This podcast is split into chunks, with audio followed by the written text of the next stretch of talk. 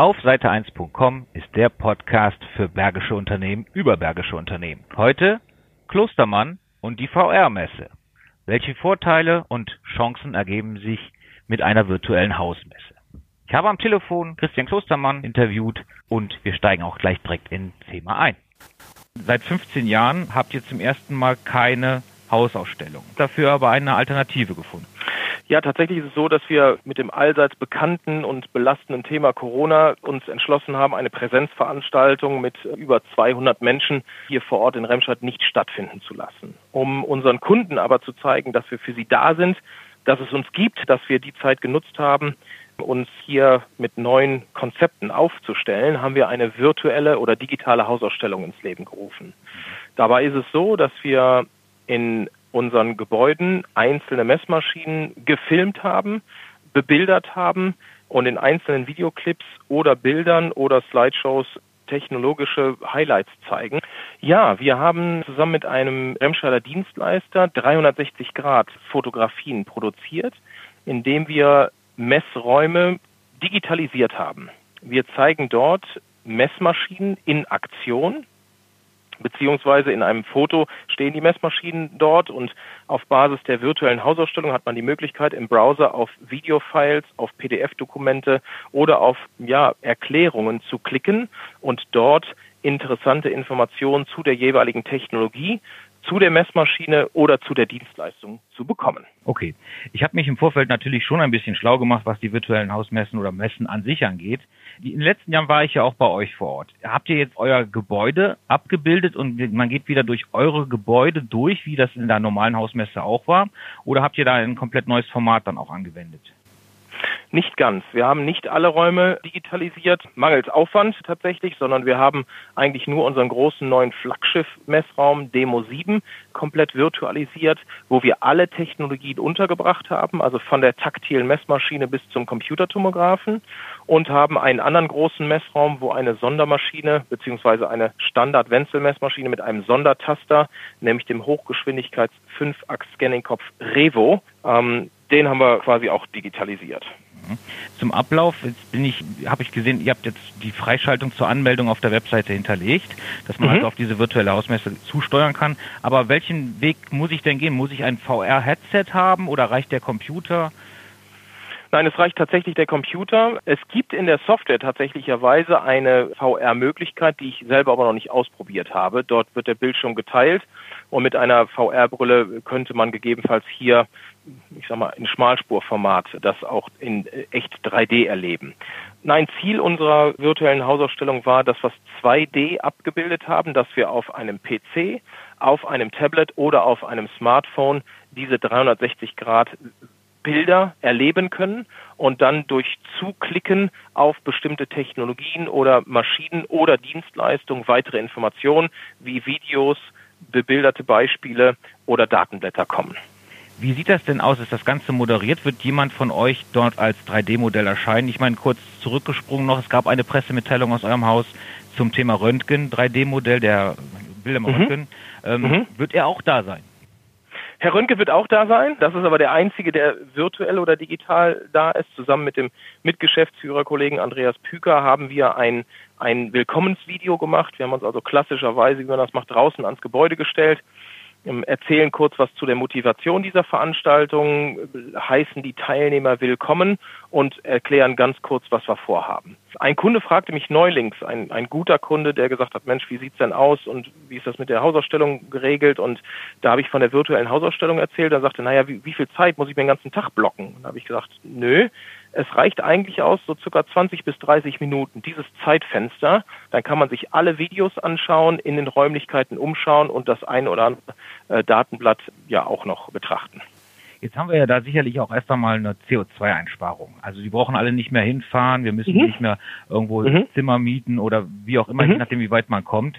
Ich sehe das natürlich als ein tolles Potenzial an, äh, auch Energieressourcen schon zu arbeiten. Aber was mir eingefallen ist, was passiert denn im Nachhinein an die Messe? Ich sag mal, wenn jemand mhm. da war, gibt es Kickback-Veranstaltungen, wo man sich mhm. vielleicht dann doch zusammensetzt? Mhm. Das ist der tatsächlich wichtigste Punkt, dass wir in eine Art Interaktion mit den Kunden kommen. Zum einen ist es so, dass wir vorhaben, relativ prägnant Callback-Nummern, also unsere, unsere Telefonnummern für den Vertrieb oder für den Service oder für die Lohnmesstechnik prägnant auf den Webseiten dargestellt zu haben. Zum anderen gibt es die Möglichkeiten, uns E-Mails zu schreiben mit äh, zum Teil persönlichen Ansprechpartnern.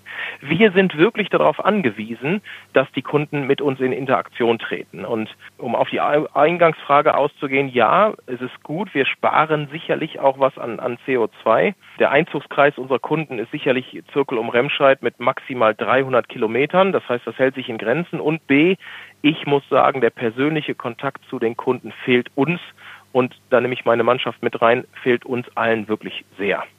Eine digitale Messe wird niemals unsere Hausausstellung ersetzen können. Gestik und Mimik fehlt.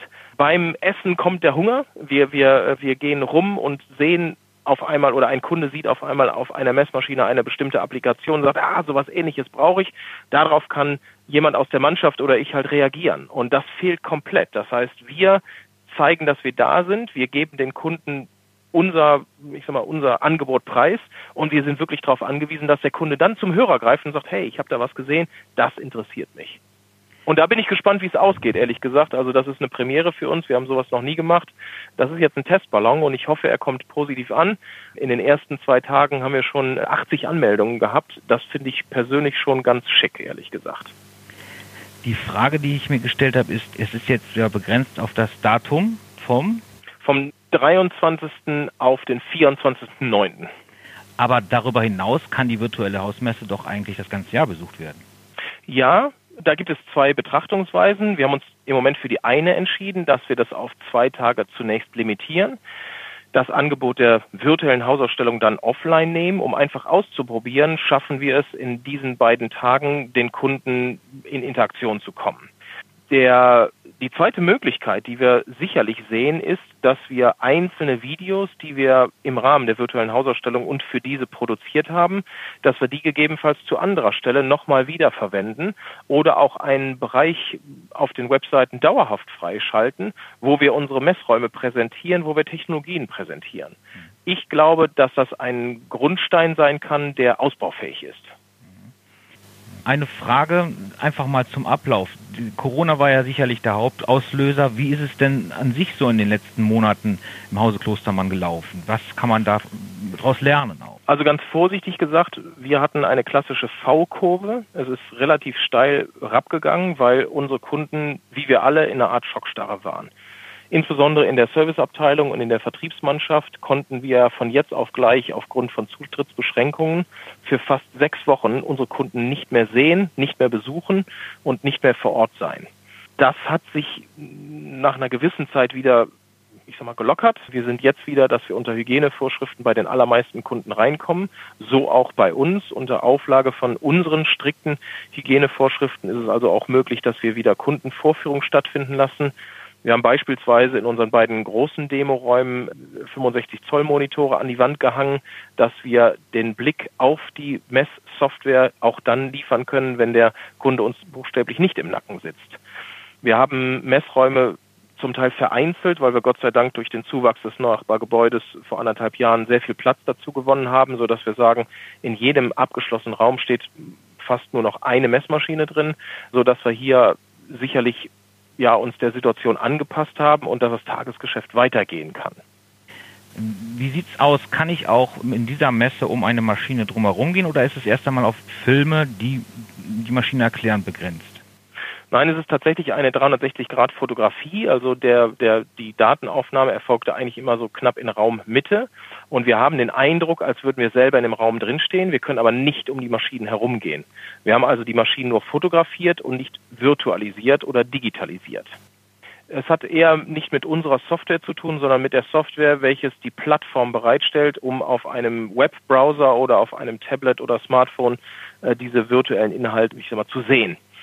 Tendenziell beginnt alles mit einer Punktewolke. Das kann ein STL-Datensatz sein, über den wir in dem letzten Podcast gesprochen haben, wo wir dann Bauteile virtualisieren und diese tatsächlich beispielsweise in Raummitte oder auch auf einer Messmaschine platzieren. Das ist technisch aber schon seit vielen Jahren bei uns möglich.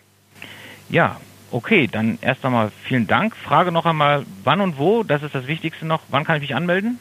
Anmelden kann man sich ab sofort auf klostermann.com Termin ist 23. und 24.9. Wir sagen klassisch von 8 bis 17 Uhr. Das ist für mich einfach zu merken, weil das war in den letzten Jahren auch immer die Präsenzzeit, wo wir die Kunden empfangen haben. Wir können diesmal keinen Kaffee reichen, sondern wir bitten dann, dass derjenige sich den Kaffee selber zapft, wenn er am Handy ist oder am, am Rechner sitzt. Und ja, wir freuen uns, wenn wir tatsächlich viel Kontakt zu den Kunden bekommen und für alle, die das hören, bitte melden Sie sich und sagen Sie uns, für was Sie sich interessieren und wie wir Ihnen gegebenenfalls helfen können. Und dann möchte ich es damit abschließen, dass wir uns ganz doll darauf freuen, dass, wenn sich hoffentlich alles vernünftig entwickelt, wir uns in einem Jahr, September 2021, auch wieder live und lebhaft und in Farbe persönlich treffen können. Alles klar. Vielen Dank, Herr Klostermann.